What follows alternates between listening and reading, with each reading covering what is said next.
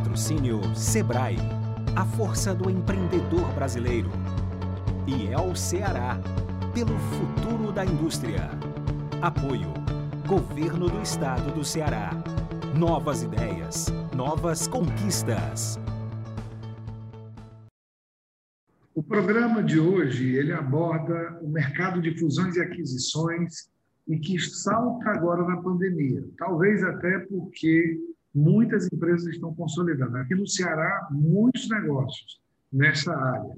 E o cenário estranho de hoje traz aqui uma equipe local muito forte, né? mas com dimensão nacional e internacional. Nós estamos aqui com a Mariela Rocha, doutora Mariela Rocha, sócia da APSV. O Saulo, doutor Saulo Castro, sócio da área societária da Valência Associados. E o doutor Tiago Ferraz, também sócio da VEC Investimentos BTG. Eu acho que esse time aqui vai ter muita coisa para conversar. Esse é um time de assessores dessas operações de M&A, de fusões e aquisições. É, eu sou Célio Fernando, economista, atuo também nessa área de finanças há algum tempo e vou poder conversar aqui com a turma que está com gosto de gás e vendo aí o que está acontecendo no nosso mercado, tanto o cearense, nordestino, como o brasileiro, e com muita empolgação. Bom, eu queria aqui estabelecer, a gente vai conversar agora, fazer uma abertura com vocês aí, eu queria ouvir cada um de vocês, depois a gente vai fazer algumas perguntas muito rápidas depois a gente faz um fechamento. Vai ser mais ou menos assim a prova. É um bate-papo e um bate-papo que não vai ter essa linguagem mais rebuscada que o nosso mercado exige. Mas também, doutora Mariela Rocha, eu queria começar pela senhora, primeiro senhora, vamos lá seguir o protocolo, né? Tá bom? E seguindo. Bom, boa noite, muito obrigado, é, muito obrigada, Célio, é, e Trent Ceará pelo convite. É, realmente o tema é um tema palpitante, principalmente agora. Como você, Célio, muito bem mencionou, é, apesar de parecer o inverso, parecer que o caminho seria o inverso, ou seja, é, de um cenário de M&As, de M&As é, diminuir um pouco, na verdade, o que a gente vê é uma aceleração é, desse processo, é, até como uma estratégia de sobrevivência e consolidação do mercado. Né? É, diante de um cenário de tanta incerteza, né, aqueles players que estão mais consolidados no mercado procuram, de alguma forma, se proteger é, e, e, demarcar a sua posição. Tá?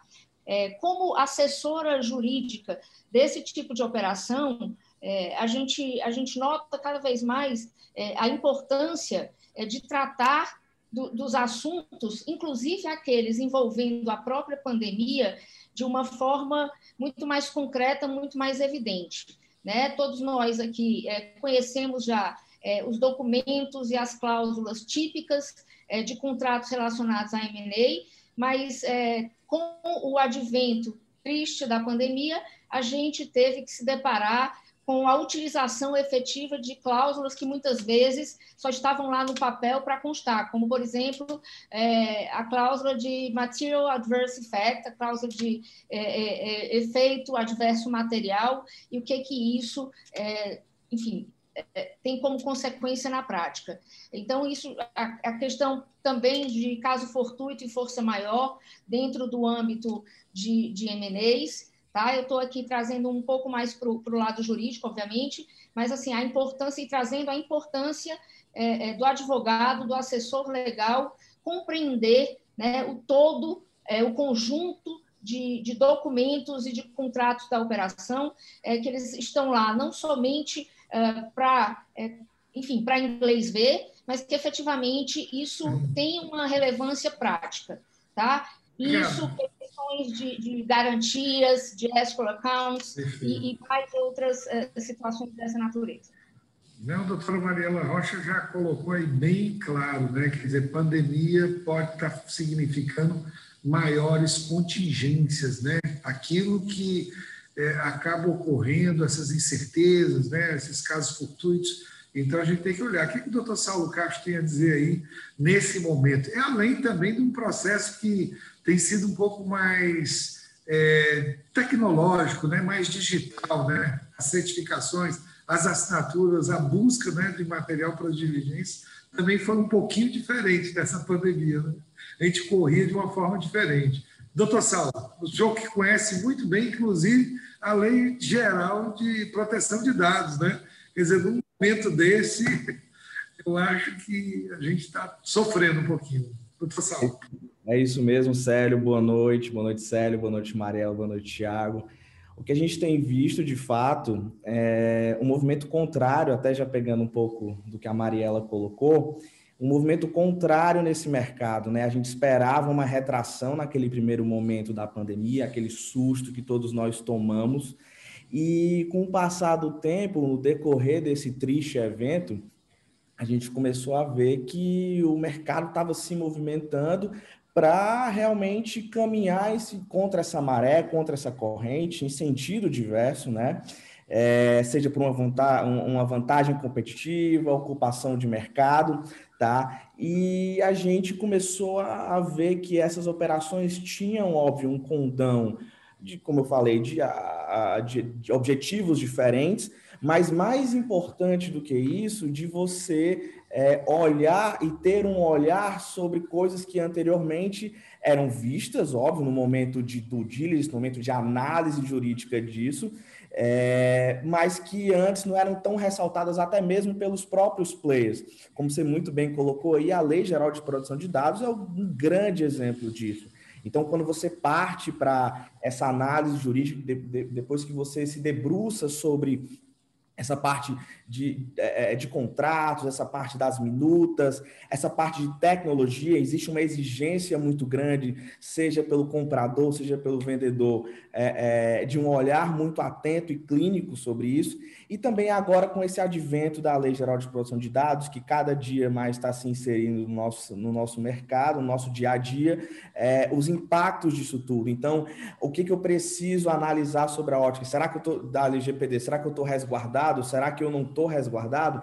Então, você tem a oportunidade de atacar tudo isso, acho que a pandemia teve esse grande efeito no mercado do M&A, de você atacar essas searas em momentos distintos, de maneira diferente, que outrora você tinha um, um, outro olhar sobre, sobre isso, tá? Antigamente as partes, os players, eles, eles exigiam que a gente olhasse outras coisas. Então era um contencioso, um passivo que tinha ali, por exemplo, e agora não, não mais não é que é só isso, mas você agora também traz toda essa carga dessa atualização, seja pela ótica da LGPD, seja pela ótica da tecnologia, da inovação, é, e até mesmo, como a Mariela muito bem colocou, é, com o advento dessas cláusulas, dessas situações de caso fortuito, força maior, e como isso está impactando é, essas operações que a gente tem visto aí. Perfeito, doutor Saulo. Bom, aí a gente agora vai pegar um advisor de investimentos aqui, como é que o Tiago Ferraz está vendo esse, esses movimentos, né? E a gente falou aí é, sobre essa aceleração tecnológica, como é que a gente pode pegar e dar uma olhada? Será que os investidores estão olhando é, claramente essa velocidade, essa mudança né, do processo em si é, de fusões e aquisições? Antigamente a gente falava de 13 fases clássicas, né? agora a gente está falando pelo menos de alguma coisa a mais, pelo menos duas ou três a mais com os adventos de velocidade. Os investidores, de uma maneira geral, o financial advisor, o, assessor financeiro ele também está tendo essa mesma preocupação que o, o, os legals? Sim. É, primeiro, boa noite a todos, tá? É, enfim, o, o, o país e o mundo passa por, passam por adversidades, é, mas nessas adversidades existem também muitas oportunidades, tá certo? A figura do advisor, ele é um entreposto entre o comprador e o vendedor, tá certo? É importante é, dizer que o advisor, em algum momento, ele vai estar do lado de quem vende e outro do lado de quem compra, tá certo? Aparentemente, é, são processos semelhantes, mas tem uma série de diferenças nisso, tá certo? O que a gente tem visto é que os principais compradores, tentando atacar de frente essa questão, é, normalmente ou são fundos é, de private equity ou é, empresas do mesmo setor é, que buscam um, um ganho de escala, uma economia de escopo, enfim, tá certo? Então, em alguns setores, o, o negócio M&A continua fortíssimo, tá certo? Enfim, e é um cenário que muda é, muito rapidamente, tá certo? Tem alguns exemplos aí práticos, mas eu acho que eu vou deixar aí para ao longo da conversa, tá certo? Mas o mercado sim está aquecido, é, ele está mais seleto, tá certo? Mas ele continua firme aí. Doutora Mariela, doutor Saulo, doutor Tiago, eu vou colocar aqui uma questão é, de mercado, de segmentação. O que vocês acham mais difícil na segmentação de startups, empresas que estão iniciando, na hora que a gente vai fazer, porque é difícil você pegar até avaliar a empresa, valuation, né? e, e, você tem que pegar e olhar, ter um bom business plan, um plano de negócio para olhar tudo isso. E do outro lado, é, vocês observando esse middle market, que também é interessante, mas não tem aquela governança. E também as grandes empresas, mas aí a complexidade é grande e as exigências são maiores.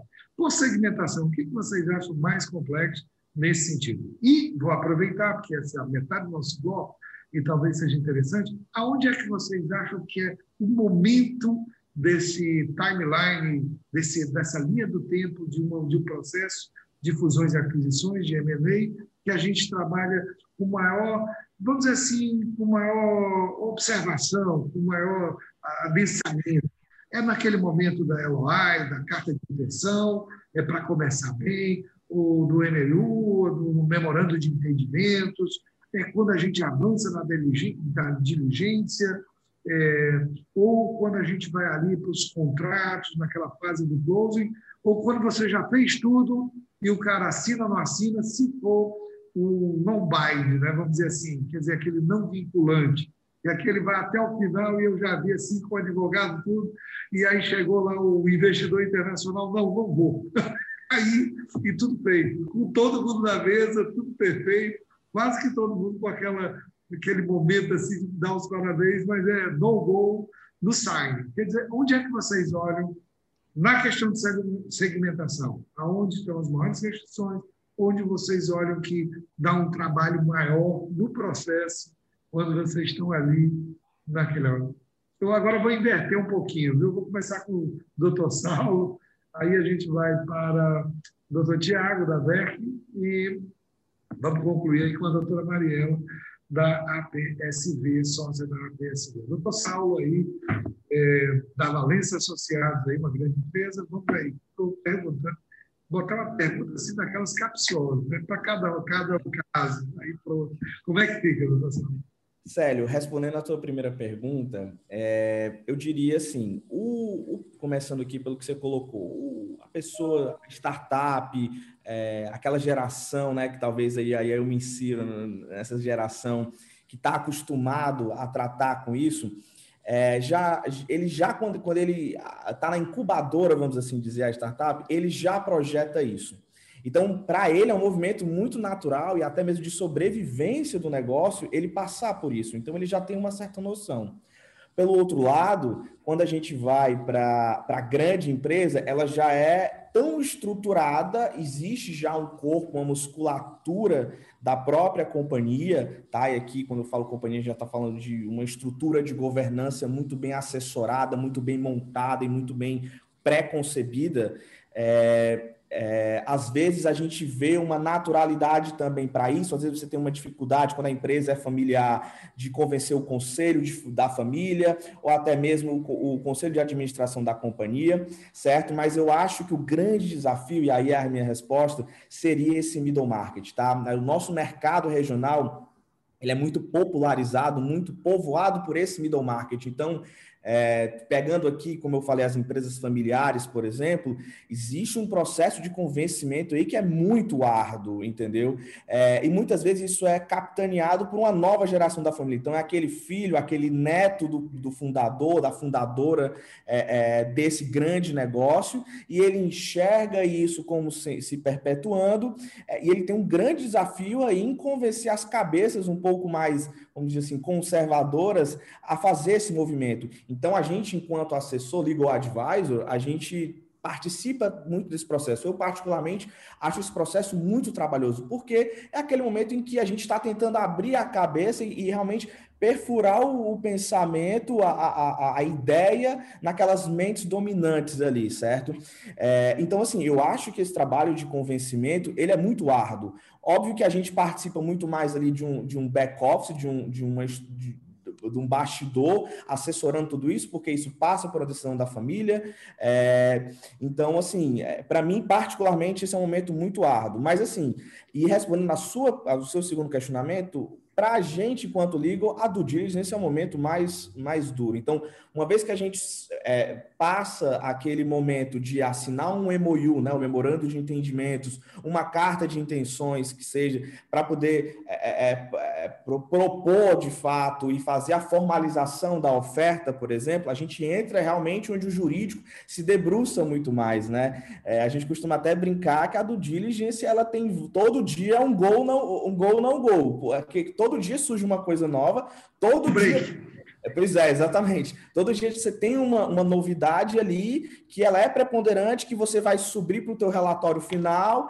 e que aquela contingência que a gente identifica, aquela situação contratual que seja, ou até mesmo aquele passivo que era oculto, mas que a gente identificou por uma outra situação, ele se torna evidente e aí isso muda vira essa chave na cabeça de quem está ou do buy ou do sell side. No caso aqui, como eu coloquei no, no início, é, pegando que a família que vai vender parte da empresa, vai vender a empresa como um todo, é, isso é muito. É, é tem uma ansiedade, uma carga de ansiedade muito grande por trás. Então, para eles, é, cada situação dessa, a gente está ali num, num, turbilhão de emoções, né? Então, assim, eu acho que, a, particularmente, como eu falei, esse momento preliminar, ele é muito importante para mim, ele se mostra muito mais difícil. Mas, por óbvio, braçalmente, operacionalmente falando, eu acho que a do diligence, de fato, é esse momento mais tortuoso. Porque a assinatura dos, dos instrumentos definitivos, é, por mais que a gente tenha um no-bind, ou você tenha cláusulas de earnout aí condicionadas a situações, por exemplo, de desempenho futuro, às vezes uhum. é normal, a gente sabe que, você sabe, a gente já passou por isso várias vezes juntos, uhum. tem situações que a gente chega lá na frente e diz, não vai dar certo, encerra aqui, é, vai cada um para o seu lado e pronto. Mas eu acho que, de fato, a Du, é, não sei o que a Mariela acha, mas eu, eu acho que a Du, de fato, é um momento que todo advogado tem que passar por essa experiência uma vez na vida. Obrigado, doutor Saulo. Muito boa conversa. Doutor Tiago da VERC, BTG. Opa, tá. Esse é... e nesse timeline. Primeira segmentação. Onde é que você vê que é mais complexo? Para a visão do investidor e, e também é, a diligência, é, ou a diligência não, do próprio processo. Isso, isso. É, eu já participei de diversos processos, tá certo? É, eu penso que qualquer negócio que ele seja sustentável e ele tenha uma geração de margem consistente, é, ele é elegível, sim, a um processo de fusões, aquisições, no limite uma abertura de capital, tá certo? Então, o bom negócio é um negócio saudável, que paga todas as rúbricas ali, que sobra dinheiro, que sobra margem, é, que nas finanças a que a gente mais olha é a geração de margem EBITDA, tá certo? Então, não há um setor específico, tá certo? A gente consegue garimpar negócios bem interessantes em diversos segmentos, tá certo? Os segmentos mais clássicos estão aí sempre na saúde, na educação, é, as empresas tech, tá certo? Low tech, é, fintechs, enfim, as empresas de base tecnológica. É, e importante é, dizer que é, nesse processo a gente usa um processo extremamente sério e mundial, que as finanças falam a mesma língua, que é um processo de valuation tá certo? Então, um processo técnico, tem muita ciência ali, o mais utilizado é o do fluxo de caixa descontado, tá certo? Por exemplo, ah, eu tenho uma empresa e ela tem uma boa marca, mas quanto vale a minha marca? A minha marca vale a minha capacidade de geração de fluxo de caixa, tá certo? Então, o, a, a capacidade, a pujança da minha marca, ela vai estar refletida ali, por consequência, quando você, através de modelo matemático, precifica é, o negócio, é, vai estar tá ali o preço da sua marca, tá certo? Então, assim, por que eu introduzi esse aspecto técnico do valuation, porque a gente encontra muitas dificuldades na empresa, tá certo? A principal, pegando um gancho aí no que Saulo fala, é o valor psicológico que o dono tem da empresa, tá certo? Então, é algo que a gente se depara muito. Então, ao final de um processo mundialmente conhecido, porque a conta que o advisor faz é a mesma conta que o comprador vai fazer, tá certo? Então, é matemática, é métrica, tá certo? A gente vai escolher um múltiplo ou outro, mas a coisa ela tende a entrar num consenso, ela converge para uma média de preço tá certo? Mas o valor psicológico que o dono tem, porque vovô criou a empresa, porque papai isso, e porque eu tô, tenho que perpetuar, isso dá um, um, um problema muito sério e às vezes trava, tá certo? É, a gente tem aí bons profissionais é, da área jurídica acompanhando aqui a live, é, mas eu também sinto dificuldade é, na contabilidade, no registro contábil, tá certo? A gente estava fazendo uma operação de uma escola importante no Recife e teve que toda a contabilidade ser reprocessada durante cinco anos. Isso aí mudou é, bastante o valor da companhia, o valor global da companhia, tá certo? Normalmente as negociações são feitas em cima do valor global, diminuindo dívida, e você paga um valor específico. Então, é, eu vejo muita fragilidade é, na qualidade das informações, na transparência é, e no aspecto contábil, tá certo? E ao final, é, que é um, um processo é, que tem, ele é in, extremamente interessante para quem compra e para quem vende, mas tem esses desafios, tá? E o que tem me chamado mais a atenção é o preço psicológico aí do, do negócio. engraçado porque foge um pouco das finanças, tá certo? É, eu tenho aí pelo menos uns 10 casos que eu acompanhei muito de perto, e isso teve presente em quase todos eles, tá certo? Enfim, eu acho que essa aí, é, com esse comentário, eu fecho aí as duas questões que você me fez, tá certo, Célio? Perfeito, ótimo, Tiago. É a bondade do financial, né? Quer dizer, colocando aí bem diretamente, né? preço é tudo também. Diz assim, mas é, tem valor ou tem preço? Aí ele não, tem muito. mas o é, preço é, é, esse, né? Tem, a gente. Começa a ter uma discussão boa. Né? É, só, Célio, apenas um complemento. É, a VERC está presente aqui em todo o Norte, Nordeste é, e algumas cidades estratégicas do Sul e Sudeste. E, por exemplo, no Recife existe um polo tecnológico muito grande chamado Isso, Porto César. Digital. Isso, é. exato, o César, é, no conjunto ali, em todo o ecossistema, com legislação própria de redução de ISS, bem interessante. Então, assim, quando alguém vem conversar conosco, isso é a visão das finanças, tá certo, pessoal? É, com uma bela ideia, ideia sem ação é ilusão. A primeira pergunta da área financeira: quanto de nota fiscal você emite? Porque sem nota fiscal emitida não tem, é, não tem a poesia aí da, da, da, de toda a métrica, tá certo? Porque a gente vai é, projetar qualquer fluxo, papel aguenta tudo, Excel aguenta tudo, mas a gente precisa de algo mais palpável, né? É, e também é muito comum, falando aí das techs, é, o M VP, o menor produto viável, né? Então, assim, eu tenho uma boa ideia, eu testo um modelo, eu emito uma nota fiscal, eu vejo tudo aquilo ali, e aí eu posso sim, com uma métrica através de ferramenta matemática, eu consigo projetar com premissas, tá certo? Que vão ser testadas. Bem, falei demais, mas estou por aqui. É ótimo, é ótimo. Vamos aqui, até tá, porque está 2 a 1 um aqui, né? Quer dizer, dois livros então, ponto. Embora eu sou também da tua linha, viu, Tiago? Eu adoro ah. é, é, matemática, né? e a gente fazia assim muita coisa estocástica também. Mas Entendi. Bom, né? todo, todo esse, esse trabalho. Mas é, você tem toda a razão. Até construir cenários e tudo, tudo isso é mais complexo. E a gente pegar essas informações na diligência são fundamentais. Né? Se você pega uma, uma má informação na diligência, como colocou o sal, o modelo acaba ficando também deteriorado. Mas vamos lá, doutora Mariela Rocha, na sua experiência, e essas, qual é esse segmento é, que pode ser um pouco mais restritivo, né? É, e também qual é essa fase da, vamos dizer assim, do processo que a senhora vê assim com, com um olho um pouco mais aprofundado. Doutora Mariela. vamos lá, pegar um pouquinho aqui o gancho do que meu colega Saulo já adiantou, eu acho que não existe é, segmento fácil, tá? Em M&A, é, cada um vai ter sua peculiaridade, seus desafios próprios. Saulo já comentou um pouco sobre, o, sobre os desafios do middle market, sobre a questão das, das startups, eu acho que existe uma grande vantagem que é exatamente uh, essa avidez, essa ousadia que é própria dos mais jovens e das pessoas que estão antenadas com tecnologia.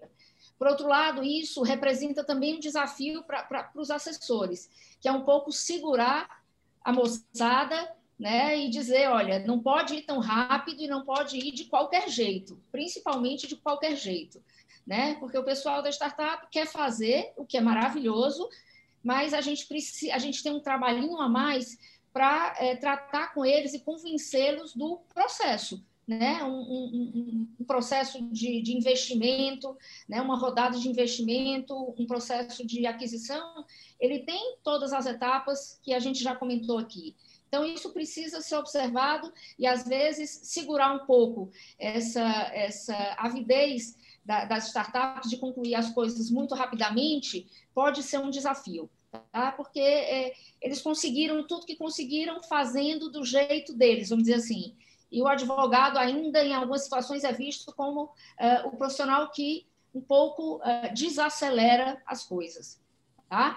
Por outro lado, a empresa robusta, consolidada, ela apresenta outros desafios. O que a startup tem de veloz, a empresa consolidada tende mais lenta. Né? Então, é, tudo pode passar por um processo de aprovação é, que tem que subir, tem que escalar até conselho, é, até assembleia. Isso pode demorar, né? Muitas vezes a gente vai precisar, dependendo do âmbito do negócio, de autorização governamental, por exemplo, uma autorização da ANEEL nos negócios de energia, uma autorização do CAD, exatamente, né, a depender se aquilo se constitui num ato de concentração. Então, a gente tem esses outros desafios. Eu acho que tem desafio em qualquer desses segmentos. No que diz respeito à fase mais difícil, também vou concordar com o Saulo, mas vou dar, é, talvez, um passo à frente, né? e eu tenho certeza que ele vai concordar comigo, depois de concluir a due diligence, e na hora de colocar a due diligence no papel, e definir efetivamente quais são as contingências, quanto vai para escrow, quanto tempo isso fica na escrow, aí, é, usando a linguagem bem popular, o bicho pega. Né? Porque o comprador acha uma coisa, o vendedor acha outra coisa completamente diferente. O que é contingência para um não é contingência para outro, o que é, pro, é, é probabilidade remota para um, para o outro é, é, é provável. Então, essa fase costuma ser uma fase muito dura na negociação, já do, do SPA ou do contrato que seja, né? Porque aqui a gente está falando de risco, né? E, como eu gosto de dizer, risco é uma conta que se paga antecipadamente. Então, a gente está falando aqui quanto eu vou deduzir do preço. Isso dói para o comprador e para o vendedor, né? De maneiras distintas, diametralmente opostas, mas é isso. Ótimo. Aí falar um pouquinho da escrow account, né? Para a gente poder falar de retenção de valores, né? Isso é realmente um debate muito bom, né?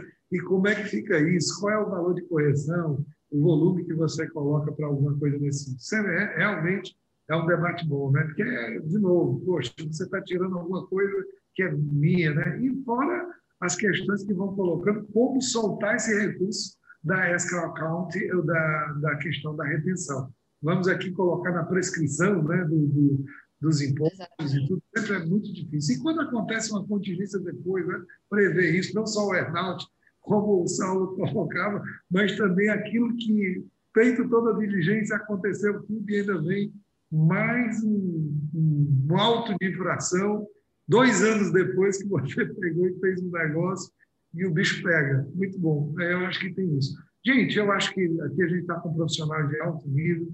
É, vou sempre colocar assim jovens, viu? porque eu tenho aqui esse cabelo branco, aí eu puxo aqui para turma mais jovem assim do que eu, pelo menos. Mas a gente vai vivendo tudo, né? São muitos anos. Eu, pelo menos, atuo nessa área. Poxa, vou dizer assim, é horrível dizer isso, mas são quase 30 anos só nessa área, na área de investimentos, são mais de 35 anos e a gente fazendo de tudo. Então, é muito interessante. Gente, eu vou agora inverter, começo aqui pelo Dr. Tiago Ferraz, da VERC, fazendo as últimas considerações, bem aberto, falando o que a VERC, eh, na posição dela, faz. Eu acho que essa é uma hora assim, de dizer, poxa, aqui no estado do Ceará, aqui no nosso grupo, quer dizer, nessa visão de globalização, aqui qualquer um aqui pode fazer uma operação.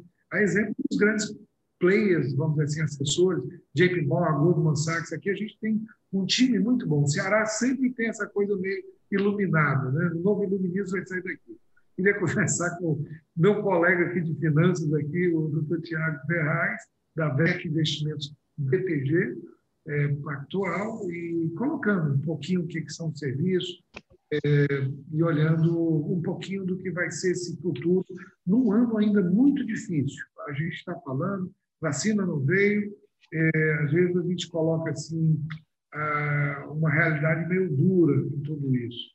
E, e a gente está aí, fazendo negócios e etc. Eu queria passar, então, primeiro, depois é, com a Mariela, vamos fechar com o Saulo agora. Quer dizer, vamos aí de, de BTG Vert Investimentos, depois de APSB e depois de Valência Associados, aí, para a gente depois fazer esse encerramento. Tá bom? Tá. É, assim, em linhas gerais, é, essa relação BTG-VERC, tá certo? O BTG é, é, o maior banco de investimento da América Latina, tá certo? Então, é uma plataforma bem é, robusta e facilita esse processo todo é, de fusões e aquisições, porque tem muitas informações e também tem uma tesouraria que pode, em um dado momento, é, facilitar é, a junção dessas companhias, tá certo? Eu vou dar um exemplo aí do Ceará e uma outra empresa do Vale do São Francisco, é, que tem negócios complementares, tanto dentro quanto fora do país, tá certo? E numa, num determinado momento a gente enxergou é, essa completude de operação, tá certo? Então, é, buscou-se fomentar e esse é um processo que vai andando, tá certo? As duas empresas juntas têm uma necessidade de capital, então você pode fazer uma emissão de dívida estruturada e lastrear é, essa fusão, tá certo? Então, é, e, e fortificar o negócio como um todo, tá certo? Então, essa vocação do, do BTG junto com a VERC, a VERC é contratada do BTG, é, desenvolve esse papel de hub, tá certo, de negócio, onde a gente conversa mercado, é, conversa finanças, tá certo? Então, é bem amplo. A gente debateu aqui é, questões de ordem jurídica, questões de ordem financeira, contábil, até psicológica. Então, é, um hub é esse ponto é, exatamente concentrador, tá certo? Então, é, o, o, processo de assessoria de M&A é um processo longo, normalmente o tempo de ciclo entre a decisão de vender ou de juntar em companhias é, leva comumente mais de ano, tá certo? Então tem uma fase preparatória muito importante, é, jurídico, contábil, cultural, tá certo? É, importante seguir esse passo a passo. E hoje é, é um desafio das finanças em nível mundo é, você ter uma única linguagem para poder precificar, tá certo? Para que tenham menos dúvidas é, de pontos que precisam ser é, é, contingenciados, quer sejam em escrow account, quer seja com agente fiduciário, tá certo? Então, é, é, o objetivo é de fato simplificar, tá certo? Então, eu chamaria a atenção que é, BTG Verc está pronto para esse trabalho todo, mas que antes de entrar o time financeiro, penso eu que antes de entrar também o time jurídico, é, existe um enorme dever de casa aí das companhias que se predispõem é, a acessar esse mercado é, que leva para um outro patamar, tá certo? E exige um nível de governança muito grande. eu penso que essas são as observações, tá certo? Excelente, doutor Tiago. Colocou muito bem aí essa fase preparatória, né? E colocando aí as questões de governança e cultura, né? Isso é muito difícil para preparar todo mundo aí para esse mercado de fusões e aquisições. Não é só vou agora comprar ou vou agora vender, tem uma preparação, tem toda uma estrutura para tudo isso. Perfeito. Doutor Saulo. Doutor Saulo não, doutora Marielle. A gente conclui o doutor Saulo. Tá bom? Vamos lá, então, Célio.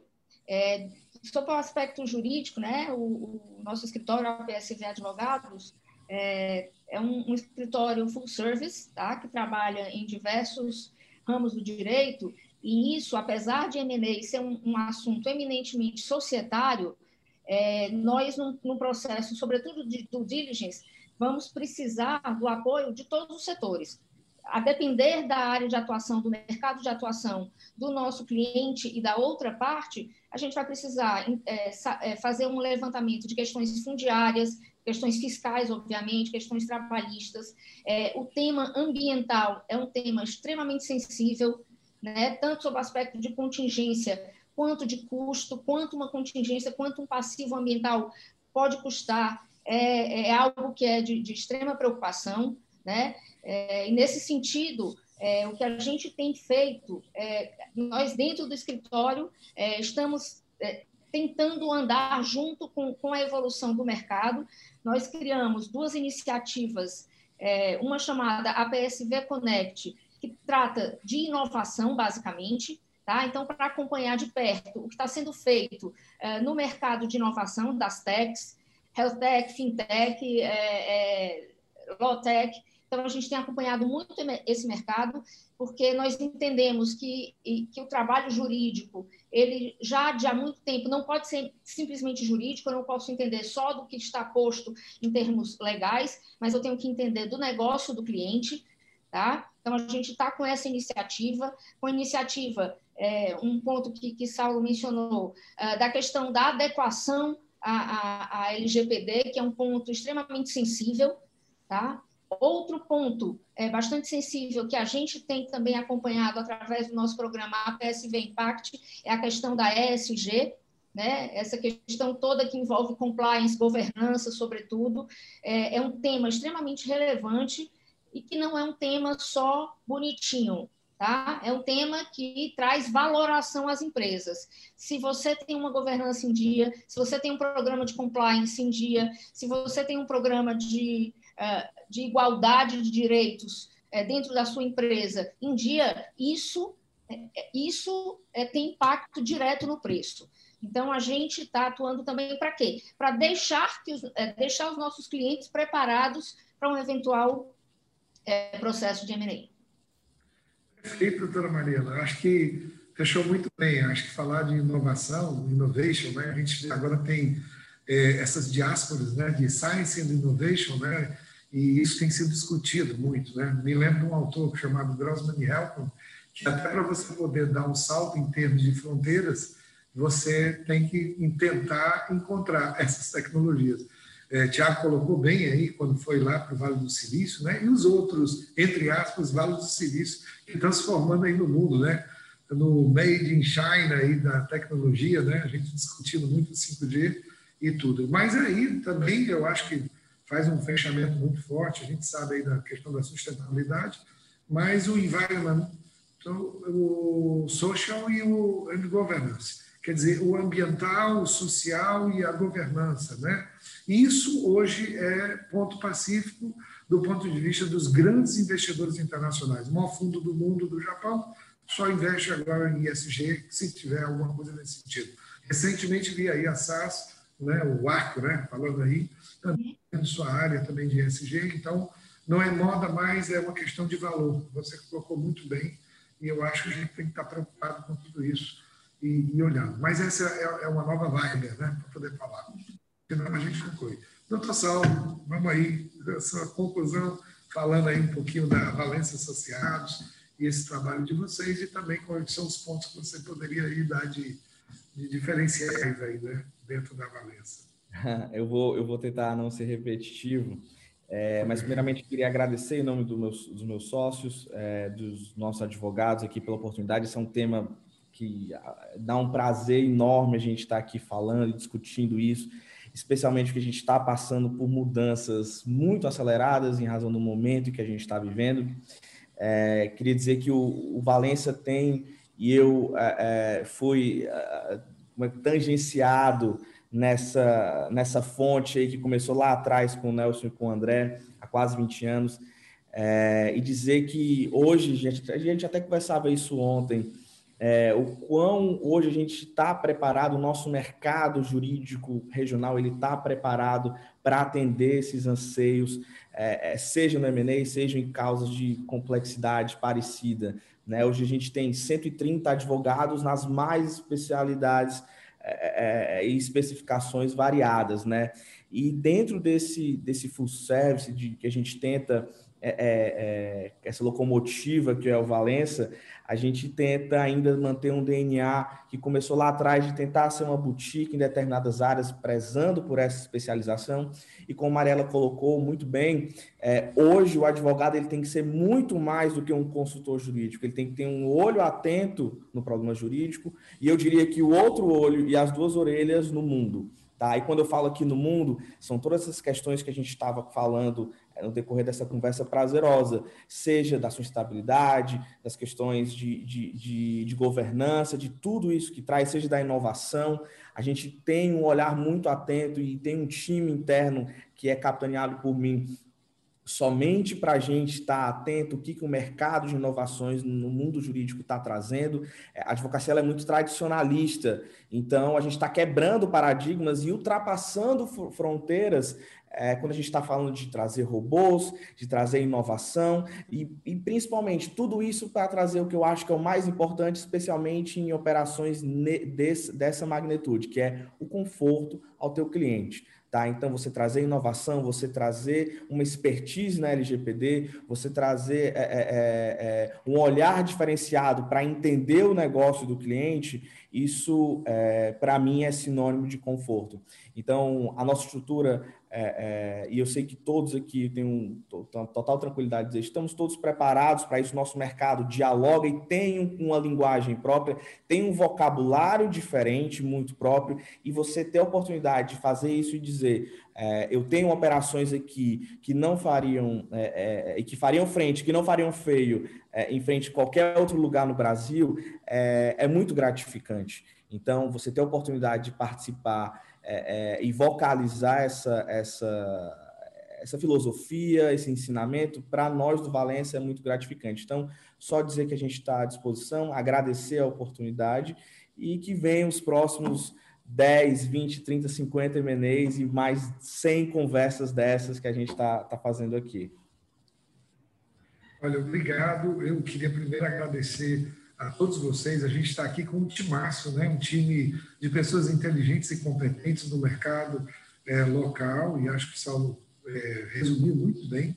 Quer dizer, são players, são assessores que fazem frente a qualquer é, mercado, mesmo fora da nossa região, Brasil, e como colocou bem Thiago, é, mundo. E Mariela, aí, falando aí é, dessas novas linhas que, que são as linhas mestras hoje é, do mercado corporativo, né? independente do nosso próprio é, é, mercado de fusões e aquisições de M&As. Né? Eu queria agradecer ao Tiago Ferraz, da VERC Investimentos, BTG. Eu gostaria de agradecer ao Saulo Castro, é, aí da Valença Associados, tá? um agradecimento a todos os seus sócios também, amigos nossos, e também Mariela Rocha, aí também a também sócia aí da APSV, tá certo? Dos nossos amigos, também aí o Romulo Alexandre, o e, e todos eles, né? Então, gente, meu nome é Sérgio Fernando, fui convidado aqui pela Trends para poder moderar. Para mim é sempre um prazer, sempre aprendo, sempre estou conversando, gosto muito de diálogo. Eu não vejo ninguém como concorrente. Toda vida eu estou na, na minha empresa, que eu acreditei lá atrás, a BFA, que é é, uma boutique de fusões e aquisições, né, em tanto tempo fazendo isso, e a gente vê é, se manancial de pessoas tão competentes e inteligentes aí para a gente poder fazer negócio. Isso é capital social também, é um capital de relacionamento e é muito bom a gente estar conversando. Nós não concorremos, nós cooperamos, cada um com respeito a, a cada um no seu segmento, na sua forma de agir tudo. Bom, gente, então agradeço mais uma vez e vamos lá. Temos mais ainda dois capítulos de fusões e aquisições aí, com agora os buy-siders e os sell-siders. Vamos ver como é que ele se sai nesses debates, né? Mas eu acho que tem muita gente grande e boa aqui do Ceará falando sobre isso. Obrigado mais uma vez e eu aqui encerro mais esse capítulo. Fusões e aquisições. Um abraço a todos. A Prefeitura sabe que os efeitos da pandemia precisam ser combatidos em todas as áreas. Por isso, lançou o pacote de socorro fiscal, com parcelamento de dívidas, descontos e prorrogação do vencimento em vários impostos municipais, como IPTU e ISS. Também suspendeu a cobrança de taxas para ambulantes, bancas e quiosques. E tudo pode ser feito direto pelo site fortaleza.ce.gov.br barra socorro fiscal. Prefeitura de Fortaleza, ao seu lado para enfrentar a pandemia.